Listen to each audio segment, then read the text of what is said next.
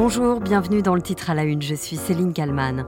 L'incompréhension, l'écœurement, la douleur des parents de la petite Maëlys et du caporal Arthur Noyer. Ils ont appris il y a quelques jours que Nordal Lelandais, le tueur de leur enfant, était devenu papa il y a deux mois, en prison.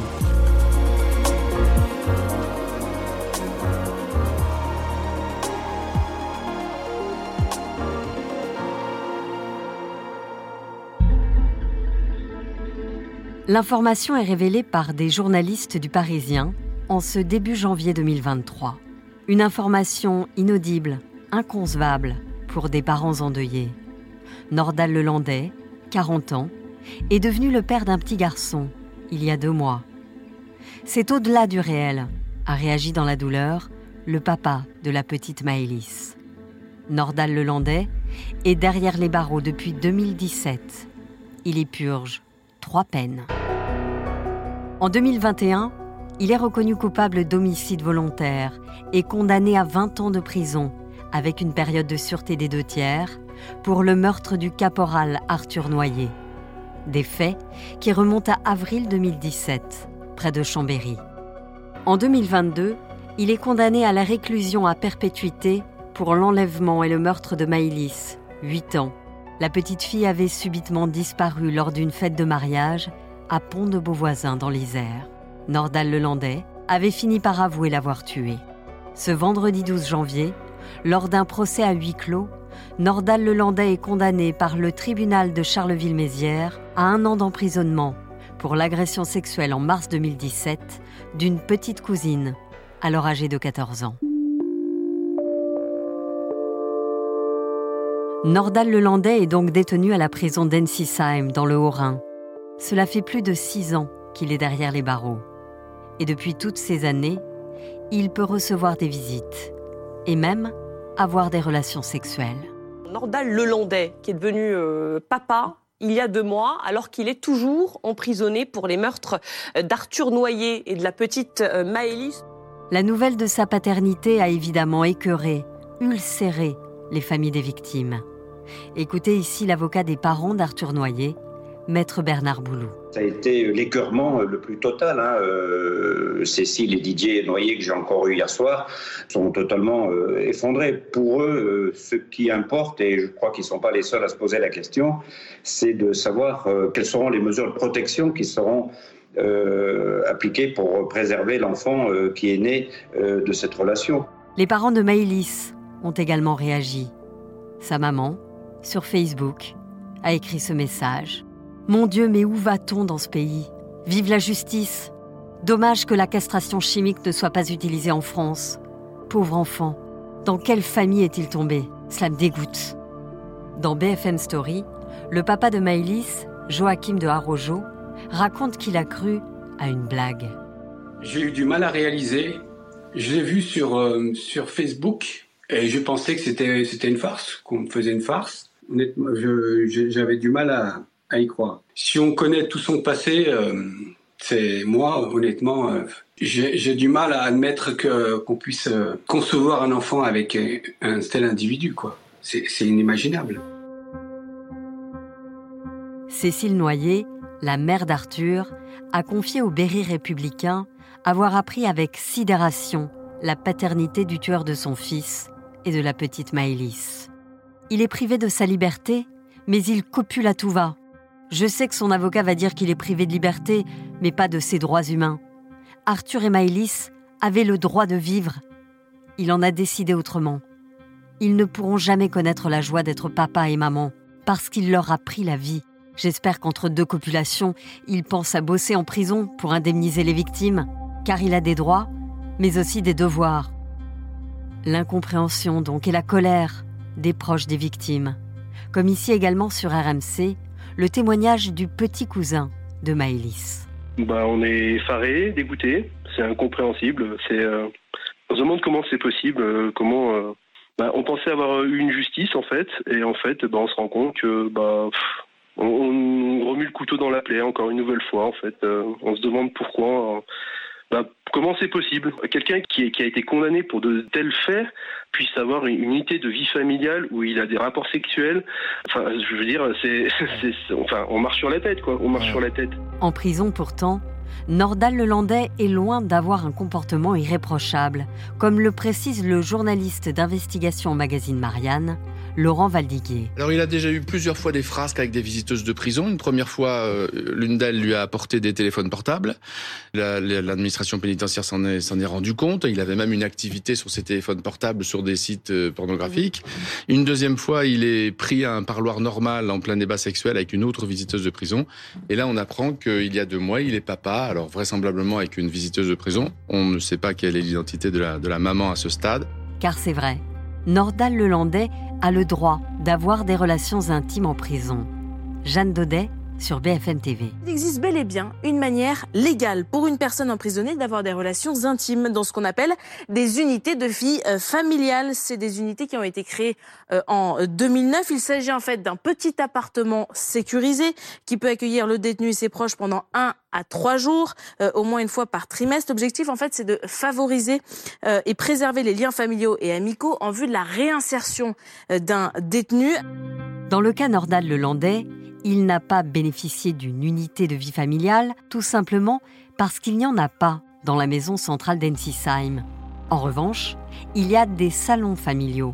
Et c'est dans cet espace que Nordal Lelandais a pu avoir des relations sexuelles, en toute légalité. Marie-Aimée a joint pour le titre à la une Marine Kénéenne. Elle est sociologue, spécialiste de la paternité en prison. Elle explique que le prisonnier a des droits. C'est pas quelque chose qui arrive très très fréquemment. On peut pas interdire les personnes d'avoir des rapports sexuels dans ces espaces-là. Si un enfant arrive, bah, l'intérêt de l'enfant, c'est aussi de lui donner accès à son père, de lui permettre d'avoir une histoire familiale. Et donc, en fait, on considère que c'est aussi euh, bon aussi pour le, prisonnier qui, à un moment donné, va probablement sortir, de se confronter aussi à ce qu'il est, plutôt que d'être dans une idéalisation.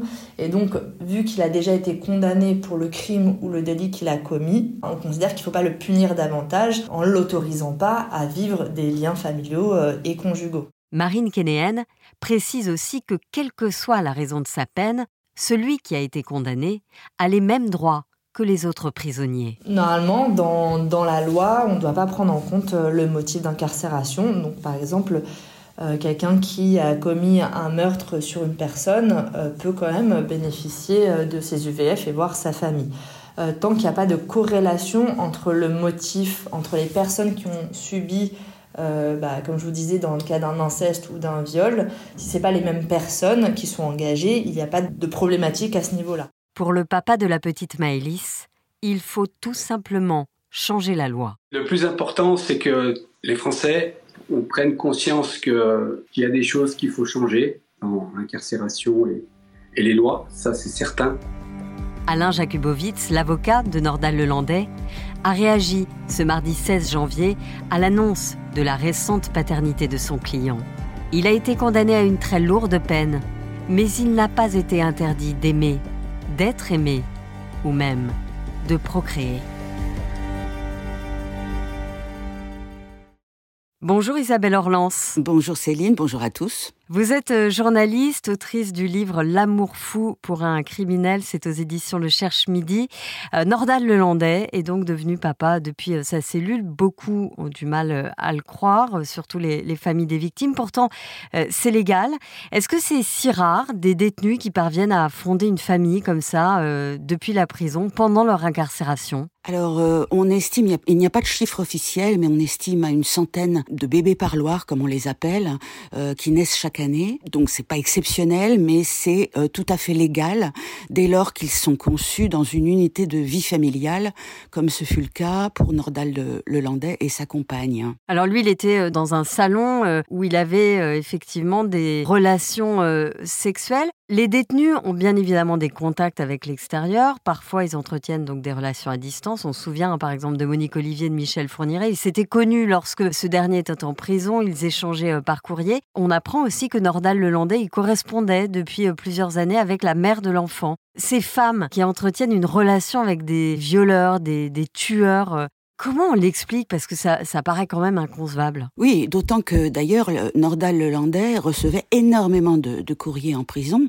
Euh, ça avait étonné même euh, le centre pénitentiaire où il était dans, en, Isère. Les tueurs en série français, euh, Guy Georges, Patrice Allègre euh, et même Francis Holm, euh, reçoivent énormément de, de, courriers de femmes. Ils sont très courtisés et ça, c'est ça pose vraiment question. C'est un phénomène mondial, particulièrement développé aux États-Unis, au Canada, dans les pays scandinaves, où les parloirs, enfin les permis de visite sont beaucoup plus euh, faciles à obtenir qu'en France ce sont euh, des femmes que j'ai regroupées euh, en trois catégories. La première catégorie, c'est la femme atteinte, entre guillemets, du syndrome de l'infirmière ou de, de, la religieuse euh, qui veut croire que chacun a droit au pardon, à la rédemption, et qui va commencer une relation épistolaire, puis ensuite des visites, et peut-être tomber amoureuse. Vous avez une deuxième catégorie de femmes qui, elles, sont dans la recherche de la notoriété, particulièrement aux États-Unis ou si vous êtes euh, la petite amie euh, euh, de feu Charles Manson ou bien de, de, de, de tueurs en série notoirement connus, vous allez de plateau télé en plateau télé pour raconter comment vous vivez cette histoire d'amour tout à fait extraordinaire. Et puis enfin, vous avez une troisième catégorie qui là regroupe des femmes ou des jeunes filles, des très jeunes filles, qui sont attirées par la violence, par l'effroi, par le grand frisson, qui ont envie sans le savoir peut-être, comme Monique Olivier d'ailleurs au début de sa relation euh, avec euh, Michel Fourniret, qui ont envie d'une poussée d'adrénaline que chez nous euh, un simple film d'horreur pourrait procurer, voyez.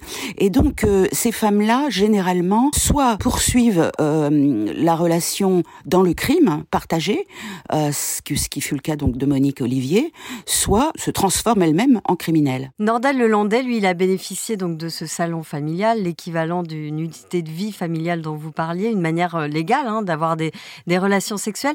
Comment est-ce que un détenu euh, peut avoir accès à, ces salons? Il faut faire une demande spécifique. Il faut que ça vienne des deux parties? Il faut monter un dossier en deux temps. Hein. D'abord la personne qui veut visiter le prisonnier et ensuite ce, dernier. C'est très très surveillé. C'est vraiment euh, l'administration pénitentiaire et les magistrats y regardent plutôt dix fois qu'une. Ensuite, il faut effectivement bien se comporter lors de la première UVF, euh, donc unité de vie familiale, euh, pour en obtenir d'autres. Elle dure de, de 1 à 3 jours, hein, c'est voilà, c'est court, mais ça permet effectivement de concevoir un enfant. Et, donc c'est dans ces circonstances-là, tout à fait légales, mais qui, je le comprends, peuvent heurter à la fois les familles euh, des victimes, mais également la société. Il faut comprendre que c'est légal, c'est inscrit dans la loi. C'est ça, il faudrait euh, finalement changer la loi pour que euh, certains condamnés ne puissent pas avoir accès aux mêmes droits que tous les autres prisonniers. Finalement, une fois que les portes de la prison se referment, Nordal Lelandais ou un autre ont les mêmes droits. Voilà. Et alors c'est en cela que le système français se démarque du système américain, par exemple, parce qu'aux États-Unis, euh, un prisonnier dans le couloir de la mort ne peut pas avoir de relations sexuelles. C'est interdit. C'est-à-dire que les, les, pires criminels américains ont au moins ce, ce, ce barrage euh, institué par la, la loi. Euh, en France, ça n'est pas le cas. Alors, on peut comprendre aussi que, euh, comme l'a précisé d'ailleurs l'avocat de Nordal Lelandais, euh, tout individu euh, a le droit droit, euh, s'il est incarcéré, de continuer au moins à avoir une vie sociale, amicale, euh, amoureuse, de façon à préparer sa réinsertion s'il sort un jour. Mais c'est vrai que cette distinction qui est faite aux États-Unis euh, me paraît euh, plus juste. Il y a aussi cet enfant qui a euh, environ deux mois aujourd'hui. On se demande ce qu'il va devenir. Est-ce qu'il va avoir euh, une relation? Est-ce que Nordal Lelandais a des droits sur lui? Il a des droits, bien sûr, s'il a reconnu l'enfant, évidemment, hein, mais ce, ce, ce, devrait être le cas. Ils auront normalement l'autorité parentale partagée. Et puis, eh bien, l'enfant, il va faire comme sans doute euh, tous les enfants de prisonniers, c'est-à-dire qu'il euh, il va aller au parloir voir son père. Alors à quelle fréquence ça, ce sera la, la mère, enfin c'est le couple qui décidera. Euh, mais en tout état de cause, jusqu'à la jusqu'à ses 18 ans, jusqu'à sa majorité, après ce sera lui qui, qui, qui décidera, il peut aller voir Nordal le Landais en prison. Le Landais étant libérable en, en 2039, ce sera alors un adolescent qui aura peut-être construit sa vie de cette façon-là. Mais tout cela relève de la décision du couple, parce que on ne connaît pas du tout l'histoire entre ces deux-là. On sait simplement euh, que c'était deux adultes consentants. Pour autant, euh, est-ce que cette relation va durer? Parce que quand j'ai fait mon enquête, j'ai très peu vu de relations qui durent. Il euh, faut, s'accrocher hein, pour euh, pour aller au parloir tous les mois ou toutes les semaines pendant 15 ans ou 20 ans. Durant votre enquête et la rédaction de votre livre L'amour fou pour un criminel, Isabelle Orlans, vous avez vous-même rencontré des femmes qui sont tombées amoureuses de criminels contrairement à ce que l'on pourrait imaginer, euh, ce ne sont pas des femmes euh, socialement défavorisées, euh, complètement paumées, etc. J'ai rencontré des médecins, une avocate, une professeure agrégée qui a qui est partie de France pour rejoindre un condamné à Chicago. Enfin, voilà, ce sont des femmes qui sont souvent socialement très insérées, mais qui ont des failles en elles, soit un divorce douloureux, soit des violences conjugales, soit également des blessures euh, euh, dans l'enfance ou, au cours de l'adolescence, et donc euh, qui comble de cette manière-là leur manque affectif. Un compagnon en prison, il ne va pas vous ennuyer au jour le jour et il ne vous battra pas. Il va au contraire vous écrire des lettres énamourées et, et c'est ça peut être finalement assez romantique. Merci Isabelle Orlans d'avoir répondu à mes questions pour le titre à l'une. Je rappelle euh, le titre de votre livre L'amour fou pour un criminel, euh, disponible donc aux éditions euh, Le Cherche Midi. Merci à vous. Merci à vous aussi. Et merci à Marie Aimée pour la réalisation de ce podcast. Merci à vous de l'avoir écouté. Vous pouvez le commenter et vous abonner au titre à la une pour ne rater aucun épisode. Je vous donne rendez-vous demain pour un nouveau numéro.